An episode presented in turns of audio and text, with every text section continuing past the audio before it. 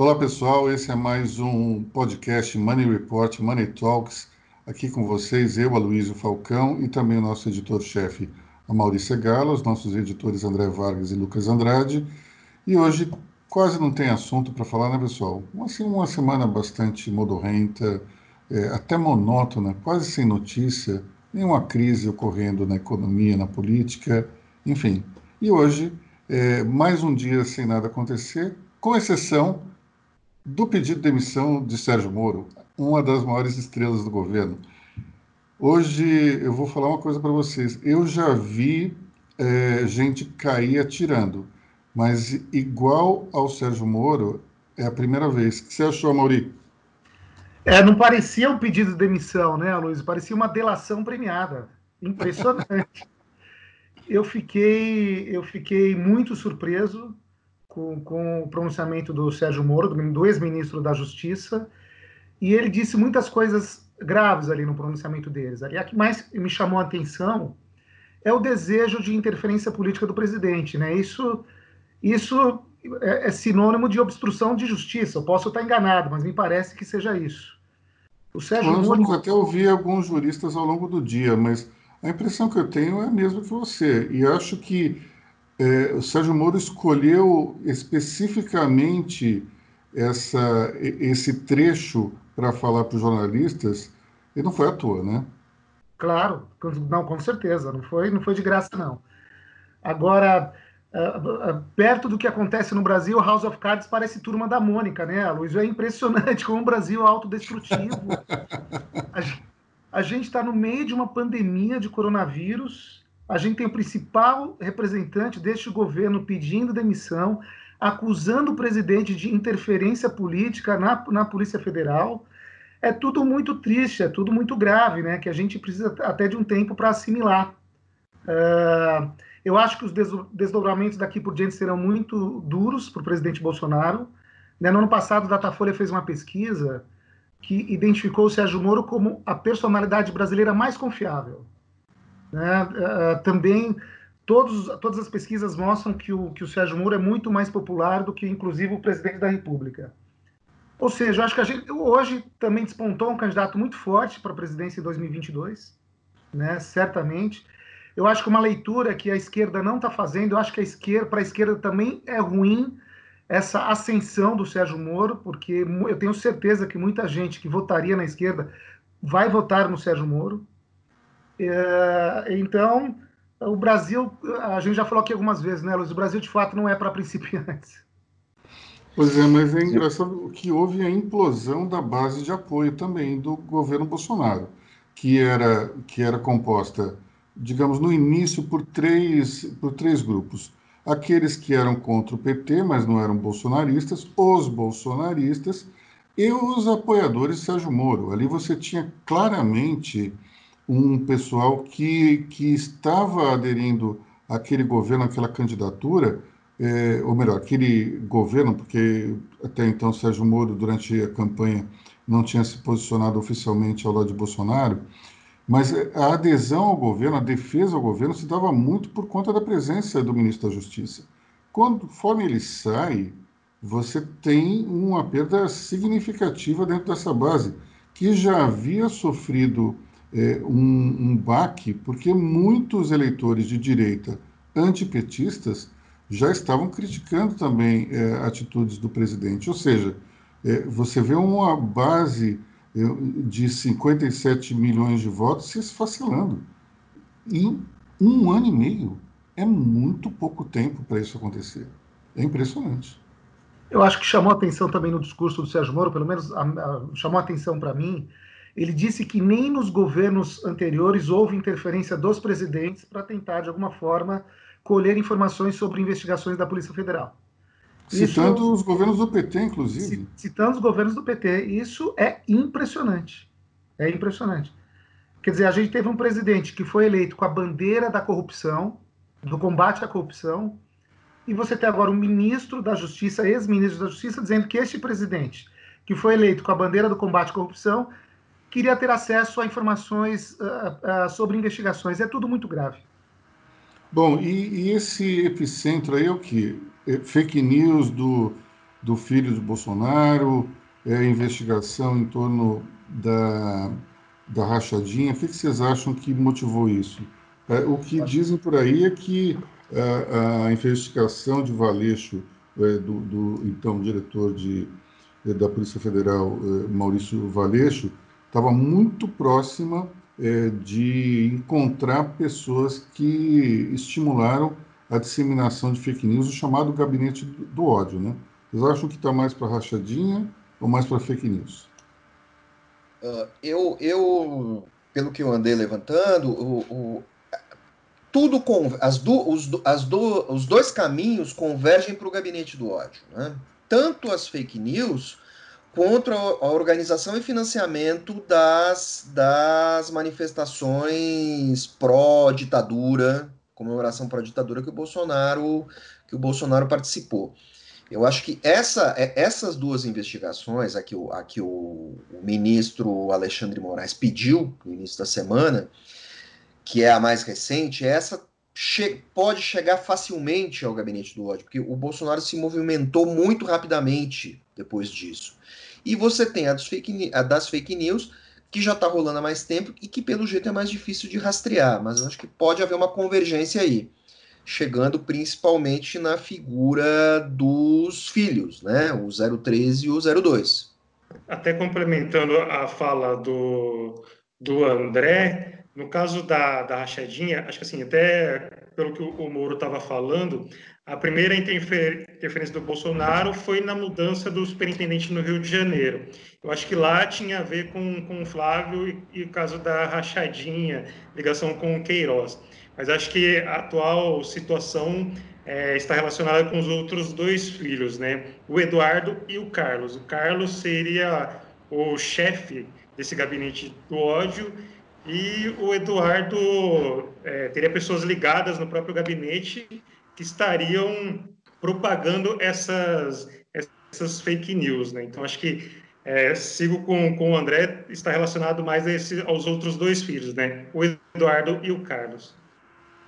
Uma outra coisa que me chamou a atenção na, na, na, nas declarações de Sérgio Moro foi que ele afirmou o seguinte: a SECOM tinha afirmado, tinha dito que o pedido, a saída de Maurício Valeixo se, se eh, tinha dado por pedido dele, que também não é verdade. Ou seja, a Secretaria de Comunicação é, ela tem que, evidentemente, servir de uma ponte confiável entre jornalistas e o governo. A partir do momento que você começa, dentro do, do, da secretaria, a dar uma versão que é totalmente contrária à realidade e é facilmente questionável, isso, isso me leva a, a, a pensar sobre a é, os princípios básicos de competência dessas pessoas que estão à frente da SECOM, porque é, você mentir sobre algo que é facilmente é, descoberto, se você pode, é só fazer uma pergunta para uma pessoa ou duas e achar que, que o Sérgio Moro iria passar por todo esse constrangimento e não se manifestar, ou é de uma ingenuidade gigantesca, ou é de uma incompetência monstruosa. Ou os dois, ao mesmo tempo. E como vocês acham que vão ficar, vão ficar a turma da Polícia Federal? O Bolsonaro realmente acredita que, que, que os policiais da Polícia Federal, os integrantes, os superintendentes, serão subservientes ao governo? Ele realmente acredita nisso? É, é o que o próprio Sérgio Moro disse, né? Não que consigo, houve até uma tentativa de se politizar ali a chefia da Polícia Federal, mas que isso não durou nem três meses. Quem, quem já cobriu Polícia Federal é, sabe que a Polícia Federal é um dos órgãos mais politizados do Brasil, mas não nesse sentido que o Bolsonaro está querendo dar. Quer dizer, você tem uh, diretores da PF claramente alinhados a, a, historicamente ao PSDB, ao, ao, ao MDB, e você tem diretores e delegados claramente alinhados ao PT. Isso sempre existiu. E toda vez que você tem ali uma dança das cadeiras, você escolheria tecnicamente, tecnicamente quem está alinhado com cada bloco. O que o Bolsonaro quer fazer, e talvez ele consiga, é unir os dois blocos. porque ele está querendo fazer com que o delegado, o, o, o, chefe da PF, se comporte como um engavetador. No momento que o, o, o Moro diz que quer ter, que o presidente quer ter acesso direto ao, ao que o presidente gostaria de poder ligar diretamente ao, ao, ao comandante da PF e ter acesso aos relatórios, ele está ele tá querendo transformar o, o comandante da, da, da, o homem que dirige a PF é, num, num assessor. Está tratando o cara meramente como um assessor. E isso uh, uh, vai, assim, isso pode fazer coisas terríveis, pode desorganizar tudo e pode unir as duas bandas. Você imagina o seguinte: o, o, um, um delegado geral arquiva alguma coisa, chega um relatório para ele, o Bolsonaro pede para arquivar. Na semana seguinte, o relatório original está na mão de tudo quanto é jornalista. Vai criar um caos, e isso, isso também é caos jurídico, porque esculhamba tudo. Mesmo que você tenha um, vamos supor que um comandante em chefe ou os seus é, tenentes mais importantes alinhados com o governo, isso não quer dizer, por exemplo, que um delegado não vá conduzir uma investigação e que essa investigação ela, ela não possa ser vazada para a imprensa. É aí que está o principal problema, que eu acho que Bolsonaro não entendeu. O fato dele ser o presidente e ele mandar na equipe, isso não significa necessariamente que quem está lá embaixo vai obedecer. É, é, muito difícil você ter um controle total sobre é, esse tipo de situação na Polícia Federal. O Exército é, é de um jeito, a Polícia Federal é de outro. Mas mesmo no Exército a gente teve alguns casos como o tenentismo. Você não, não pode dizer claramente que a hierarquia é 100% respeitada o tempo todo.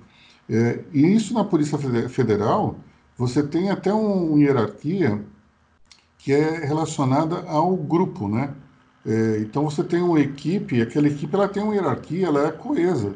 Se saiu daquela equipe, aí você já tem disputas políticas, como o André estava falando, é, situações nas quais você tem gente ligada ao PT, gente ligada ao PSDB e até gente ligada ao Bolsonaro. Eu não diria que só tem dois grupos, não. Tem, eu acho que dentro da PF, alguns também que são, são é, seguidores do presidente. Mas a, a questão para mim é, é, o seguinte: é uma ingenuidade ou uma incompetência achar que se você trocar a chefia vai resolver tudo. Não resolve. Muito pelo contrário eu acho até que o efeito será, será diferente desse, Luiz. Eu acho que, que, o que aconteceu hoje, de alguma forma, vai despertar o anseio uh, investigatório, digamos assim, do, da, da, Polícia Federal.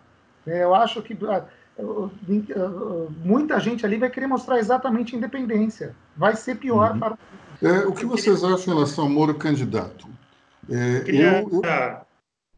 Luiz, de, desculpa te, te, te, atrapalhar. É só, eu acho que até dentro disso que, que você falaria sobre o Moro candidato, eu acho que o discurso hoje do Moro foi muito bem, bem construído. Assim, não estou elogiando se foi certo ou errado, mas ele foi muito bem construído. Ele ressaltou que o país está num momento difícil dessa pandemia.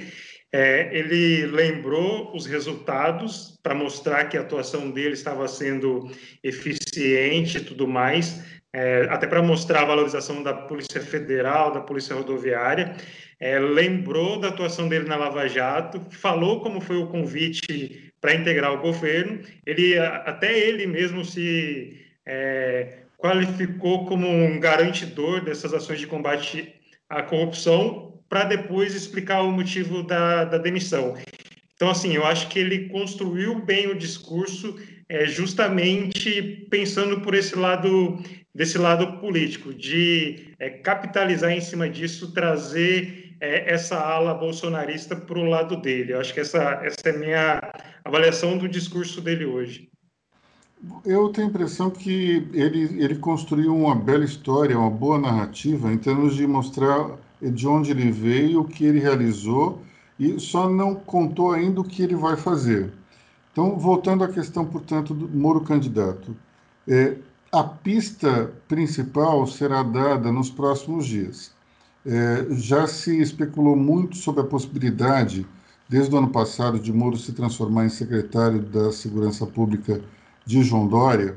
E se houver esse convite, se ele for aceito, nós temos primeiro uma entrada de cabeça de Sérgio Moro na, na oposição, é, sendo manifestada pelo cargo, mas ao mesmo tempo uma manifestação de que ele pode não ser um candidato à presidência, se ele aceitar esse, esse convite de João Dória. Seria esquisito ele, como candidato, e ser subordinado a outro candidato em potencial, que é o governador de São Paulo. Portanto, a, talvez a, a chave esteja nessa situação. Se ele for para o governo de São Paulo, ele pode sair, ele pode aparecer até como um candidato a vice de Dória, mas seria estranho ele ser um secretário é, para concorrer depois contra o próprio governador, me parece estranho. É, para mim, a melhor solução, e eu, eu defendo isso desde o ano passado, para Moro, seria voltar para Curitiba e se lançar candidato a prefeito. Eu acho que ele ganharia facilmente, teria um palanque no qual ele poderia trabalhar até nacionalmente. Curitiba não é exatamente uma, uma cidade grande, mas ela pode gerar uma certa repercussão nacional, ou então ele tem que partir para as cabeças e ser candidato a prefeito de São Paulo. Aí ele teria um palco gigantesco para se articular em direção a 2022. Então, para mim, o momento ideal para ele seria nesse segundo semestre trabalhar uma candidatura imediatamente para aproveitar todo esse toda essa celeuma, toda essa energia em torno dele. Seria candidato ou a prefeito de Curitiba ou a prefeito de São Paulo. Tenho a impressão que ele poderia ter chances boas aqui em São Paulo. Em Curitiba ele ganha com toda certeza. Mas aqui em São Paulo se não ganhasse, faria um, um agito. A, a, a, eleição não seria exatamente a mesma com ele. E isso prejudicaria até outros candidatos da direita. Joyce Hasselman, por exemplo, teria, estaria concorrendo dentro do mesmo espectro que Moro. É, haveria uma mudança radical de cenário. É, agora, se ele for para a Secretaria de Segurança de João Dória, aí as coisas mudam. Aí ele se transforma num, num candidato a vice, talvez em 2022, ou a ministro numa eventual gestão João Dória. Mas, é, para mim, a chave do futuro de Moro está nesse convite, se é que ele existe. Uh, e ele fez um discurso essencialmente político hoje, né? Quando ele disse que não enriqueceu com, com tanto com atividade como de juiz, quanto como ministro da Justiça. Isso claramente é um discurso político. Agora, eu pergunto a vocês, pegar São Paulo é uma bucha, hein, Luiz? Pegar a prefeitura de São Paulo aí, do, do ponto pensando como candidato a presidente em 2022, é difícil ser prefeito de São Paulo. Né? Ainda mais que você vai pegar um, uma cidade destroçada pela pandemia, provavelmente, ano que vem. No, não sei se seria a jogada mais inteligente. É por isso que Talvez... eu disse, a outra opção seria Curitiba. Curitiba é uma opção bem mais controlada, digamos assim.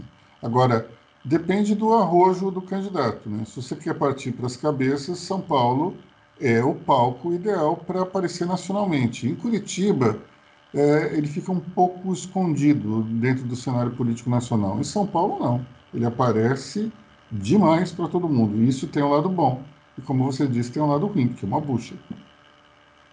Mas Curitiba é uma cidade, é uma capital mais fácil de administrar e onde bons resultados podem aparecer. Eu acho que ele chegaria em Curitiba com tudo, mas ele nesse discurso, meus caros, ele fala, ele faz, ele, ele fez também o discurso do homem simples, né? Que agrada, que politicamente agrada o eleitorado. Ele falou que é, vai empacotar as coisas, certo? Vai apresentar a carta de demissão, vai descansar um pouco, porque nos últimos 22 anos ele trabalhou sem parar, e depois vai procurar um emprego. Você tem um roteirinho aí, né? Você tem um, você tem um roteirinho. Ele abriu um mundo de possibilidades para ele. Agora, tem um, tem um ponto importante dentro desse, desse, dessa narrativa toda, né?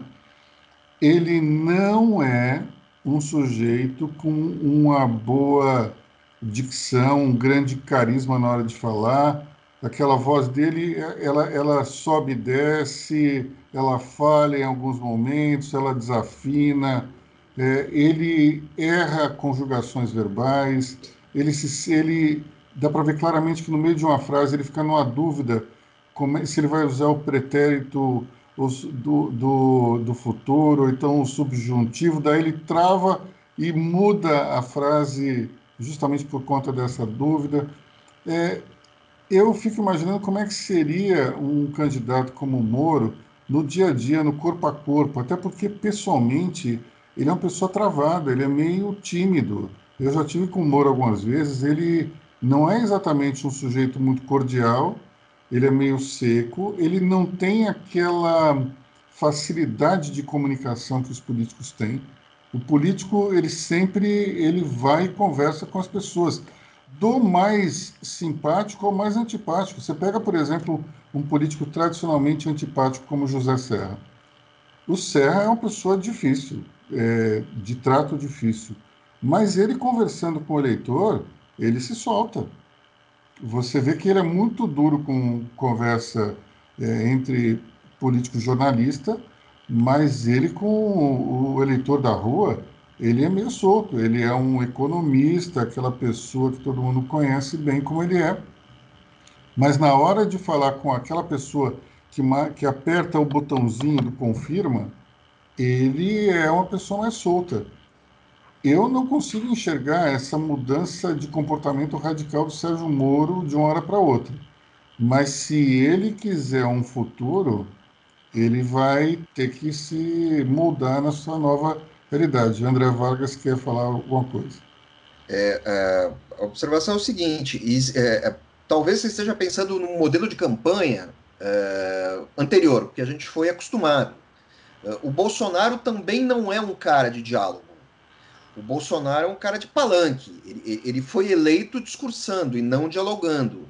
É, talvez o Moro consiga se encaixar nisso. Quer dizer, naquela voz fina, retraída, ele falou algumas coisas muito boas para um candidato. É, ele transmitiu sinceridade quando ele disse que foi ofensivo e o presidente não me quer no cargo. Se ele fosse um sujeito tão expansivo assim, isso não soaria tão bem. Então, talvez o, modelo de campanha ele possa criar um modelo de campanha, talvez a gente possa, a gente deve até estar tá indo longe demais, onde se encaixe esse tipo de personalidade.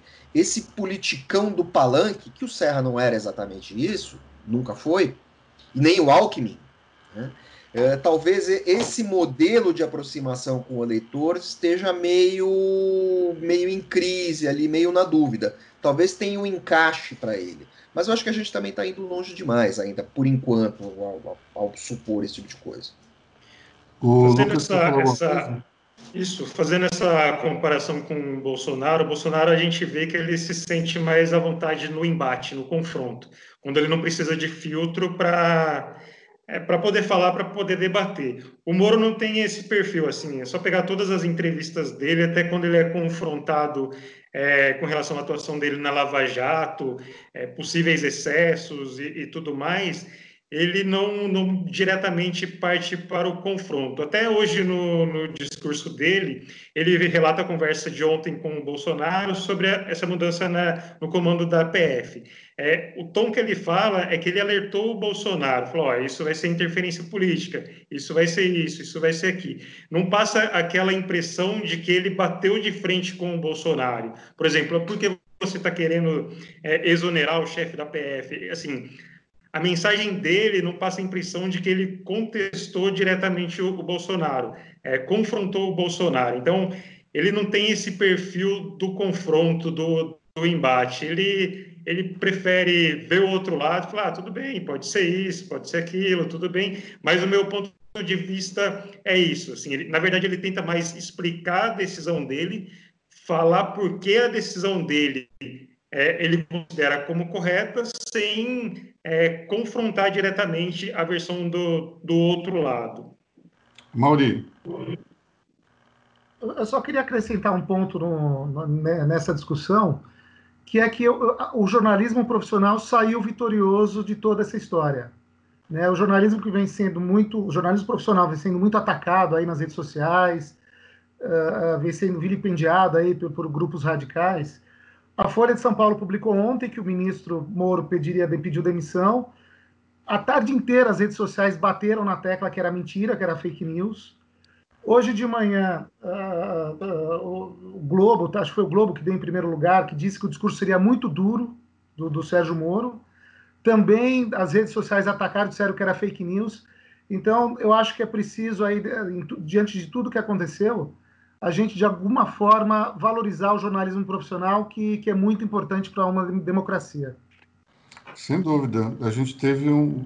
No próprio portal, no portal não, mas na, na rede social de Money Report, nós percebemos claramente que a notícia foi bombardeada por comentários acusando de fake news quando não era. E, e veja só, uma coisa é você você dizer, é, pô, mas será? Mas não foi confirmado. Outra coisa é partir diretamente para o ataque frontal ao jornalismo, como você falou, Mauri.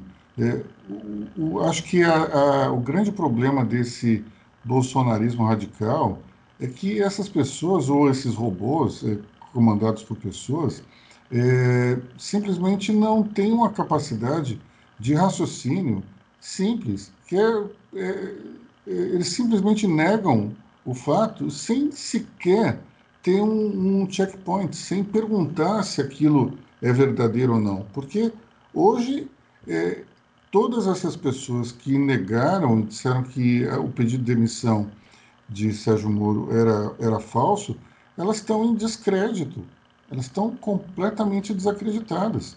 Pessoas que, que entraram nas redes sociais, nos grupos de WhatsApp, dizendo é, categoricamente que aquilo era falso, hoje estão desmoralizadas.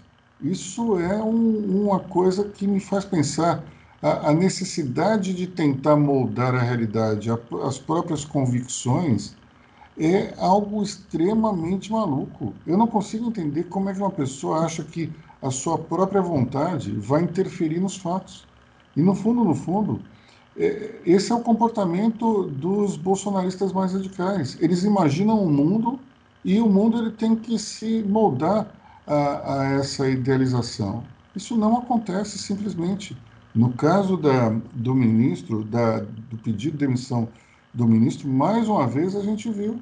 É, ah, o próprio presidente, na saída do Palácio Alvorada disse a imprensa aí errou tudo. É, como errou tudo? Disse que o ministro tinha pedido demissão e pediu. Então, não sei se naquele momento é, o presidente ainda achava que poderia reverter o pedido de demissão, mas seria um tanto quanto impossível, uma vez que ele tinha é, publicado no Diário Oficial a revelia do ministro, a exoneração do diretor-geral da PF de novo, ou é muita ingenuidade ou é muita incompetência achar que o ministro ele engoliria isso tão facilmente. E até as redes sociais dizem que quando a pessoa quer um certo, uma certa atenção é biscoiteiro, não é isso que eles falam? Que você, você faz algo esperando um, um retorno. É, é muita ingenuidade achar que uma pessoa da personalidade do Sérgio Moro tenha essa, essa necessidade de biscoitagem, de achar que, não, eu faço qualquer coisa para ser nomeado ao STF. Simplesmente não é assim.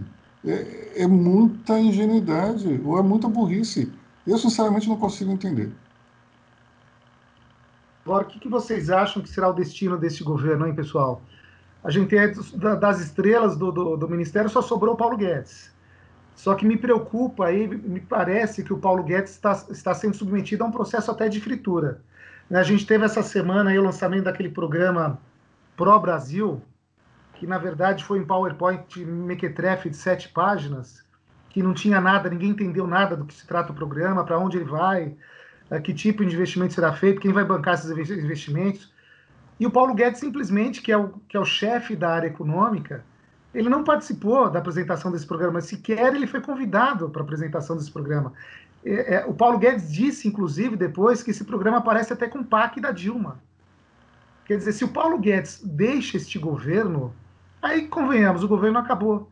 Né? O Bolsonaro precisa entender que todo o crédito que ele tem junto ao empresariado, junto ao mercado financeiro, se deve ao Paulo Guedes, não se deve ao radicalismo dele, Bolsonaro. Então, é, aí a gente entra na discussão que é a seguinte: os 57 milhões de votos de Bolsonaro, eles são móveis ou eles são estáticos? É, para Bolsonaro, são estáticos. Ele recebeu 57 milhões de votos e isso resulta num apoio durante quatro anos. É, na minha interpretação, os 57 milhões de votos eles, eles não são estáticos. Eles mudam de lugar.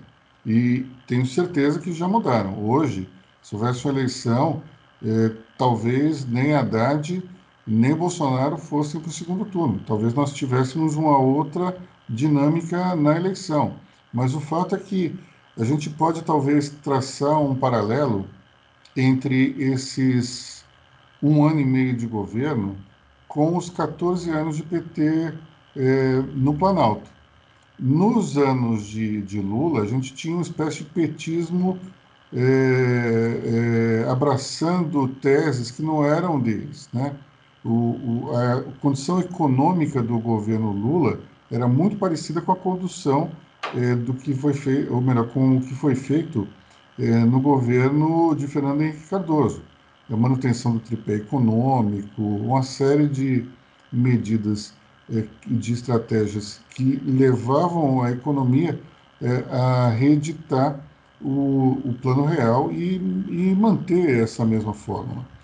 É, depois, com o Dilma, nós percebemos que essa, essa estratégia foi abandonada se apostou num, numa, num fortalecimento do Estado dentro da economia, o dinheiro estatal começou a, a ser gasto sem se dar, eh, sem se prestar contas ao déficit público e nós tivemos no final do governo Dilma inflação, eh, déficit público e uma economia bem frouxa, entrando eh, numa situação que foi revertida pelo governo Temer em um ano e pouco, mais ou menos. Qual é o paralelo que se faz com, com Bolsonaro? Bolsonaro começou o governo com dois discursos fortes. Primeiro, vamos combater a, a corrupção. Segundo, é, nós vamos implantar o liberalismo no país. Nós bem sabemos que o Bolsonaro nunca foi um liberal de nascença. Ele se transformou num liberal pela proximidade é, com Paulo Guedes. Então, nós vemos que depois de um ano e meio, primeiro, o, todo o discurso anticorrupção ele se desmorona quando o ministro Sérgio Moro pede demissão e revela que Bolsonaro quer interferir politicamente nas nomeações da, da PF, e isso, obviamente, tem um custo político. Se ele quer fazer essa interferência política, é porque tem algum interesse por trás. Isso então abala seriamente essa, é, essa convicção de que é um governo contra a corrupção. Segundo ponto, então, é o do liberalismo. Nós estamos no meio de uma pandemia fortíssima, a economia ela vai ter que sofrer uma interferência estatal, ela tem que ser irrigada por dinheiro que vem do governo. Então, é o caso de se perguntar, ter um liberal no comando da economia é a melhor decisão? Talvez não. Mas, por outro lado, se o Paulo Guedes cai, como a Mauri disse, você tem um rompimento da credibilidade junto aos empresários, junto aos banqueiros, que é enorme. Você teve primeiro, eh, se perdeu o apoio daqueles antipetistas, mas que não eram direitistas radicais. Depois você tem a ruptura com aqueles eleitores que eram pró é, que eram pró o combate da corrupção, a corrupção. E agora nós temos aqueles que restaram que apoiam o governo por conta de sua conduta na área econômica. Você vai tirar o Paulo Guedes, vai perder mais apoio ainda. Ou seja, a gente saiu de um, de um, de um bolsonarismo, é, digamos, maquiado, né, para um bolsonarismo totalmente às caras. que é um governo muito dominado por alguns militares, sem essa âncora de Paulo Guedes ou sem essa âncora de Sérgio Moro. Vai ser complicado. A gente tem uma situação ali dificílima, eu acho. E para piorar ainda, né, Luiz, desculpa te interromper, André, já fala, termino de falar rapidinho. Esses acenos do Bolsonaro para o Centrão, para pessoas como Valdemar Costa Neto, para pessoas como Roberto Jefferson, que são, que são deputados condenados no processo do mensalão. Roberto Jefferson foi preso. Quer dizer, vai sobrar isso para o governo Bolsonaro?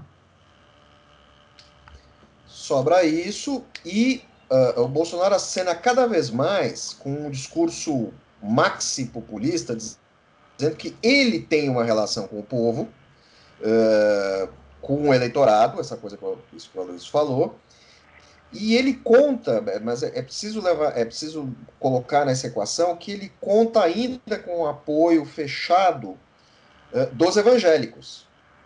Ele não rompeu com essa turma. Essa turma continua alinhada com, com ele.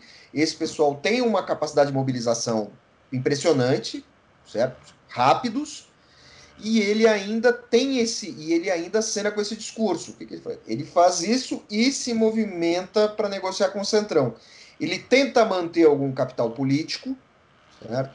Para se manter, quer dizer, ele não está completamente esvaziado ainda. Ele, ele, Bolsonaro, o, o, é, é, ele, ele pode não ser brilhante, né, mas ele é muito rápido. Ele é muito esperto no sentido de ser um animal político com instinto.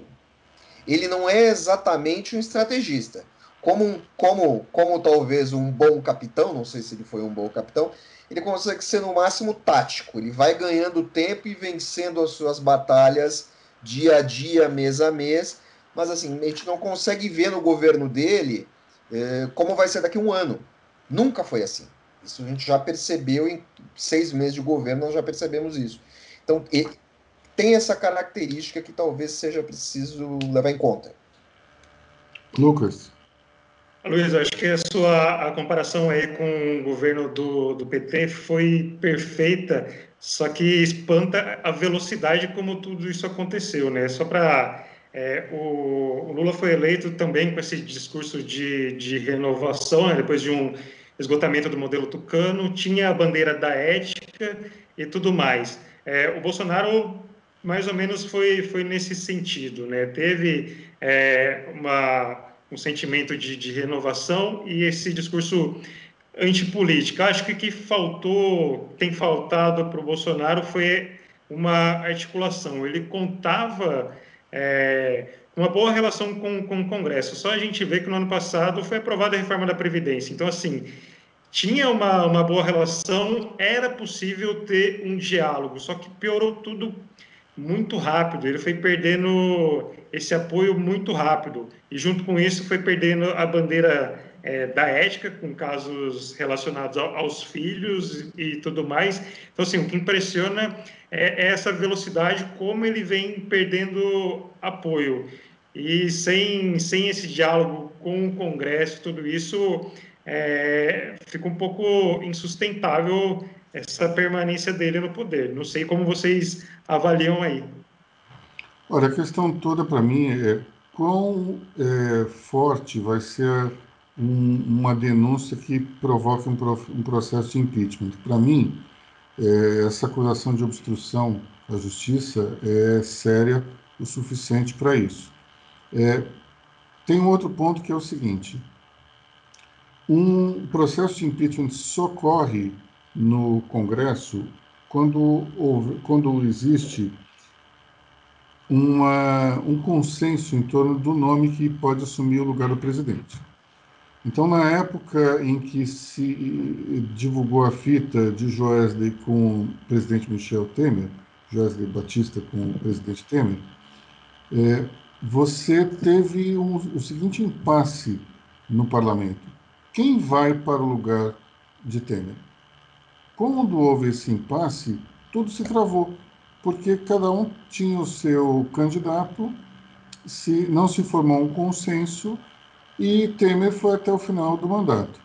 Aqui, o consenso é muito simples. Quem assume é o vice-presidente. que é um general visto com admiração por é, inúmeros setores da política, é, com simpatia pelo próprio exército, evidentemente, e reputado como uma pessoa sensata e ponderada. Ou seja, é, nesse, se houver algum processo de impeachment, você tem uma fórmula, digamos, de apoio que já está encomendada, mas talvez ainda seja um pouco cedo para afirmar algo do gênero. Dentro disso, Aloysio, é, assim, eu acho que o processo de impeachment diretamente via Congresso, no caso do Rodrigo Maia, aceitar algum pedido, eu acho que vai ser um pouco mais complexo por conta da demora. É, eu acho que talvez o caminho que possa se desenhar aí é um processo via denúncia da, da Procuradoria-Geral da República, como no uhum. caso do Temer. Então, eu acho que é muito mais ágil a Procuradoria fazer o inquérito e esse inquérito ser remetido ao Congresso. E aí o Congresso dá autorização e, consequentemente, afasta o presidente. Aí, nesse caso, assumiria o Mourão. Mas o Augusto Aras seria, digamos, esse PGR que faria um pedido de impeachment? Tenho minhas Mas... dúvidas, hein, Lucas? Depois de hoje, pressão do, do, Supremo, pressão política, pressão do Ministério Público, eu não sei assim como a gente tem que ver se como vai ser esse desdobramento. O Bolsonaro, por enquanto, ele os filhos, acompanhando aqui pelo pelo Twitter enquanto a gente grava, não teve nenhuma manifestação por enquanto. Bom, vamos vamos encerrar o capítulo Moro e falar pelo menos do coronavírus um pouquinho, porque afinal de contas a pandemia continua solta e está andando por aí.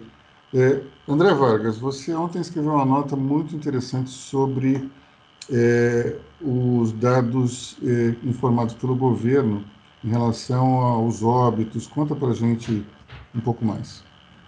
Bom, eu vou, eu vou dar um pouco do, do off dessa apuração. Né?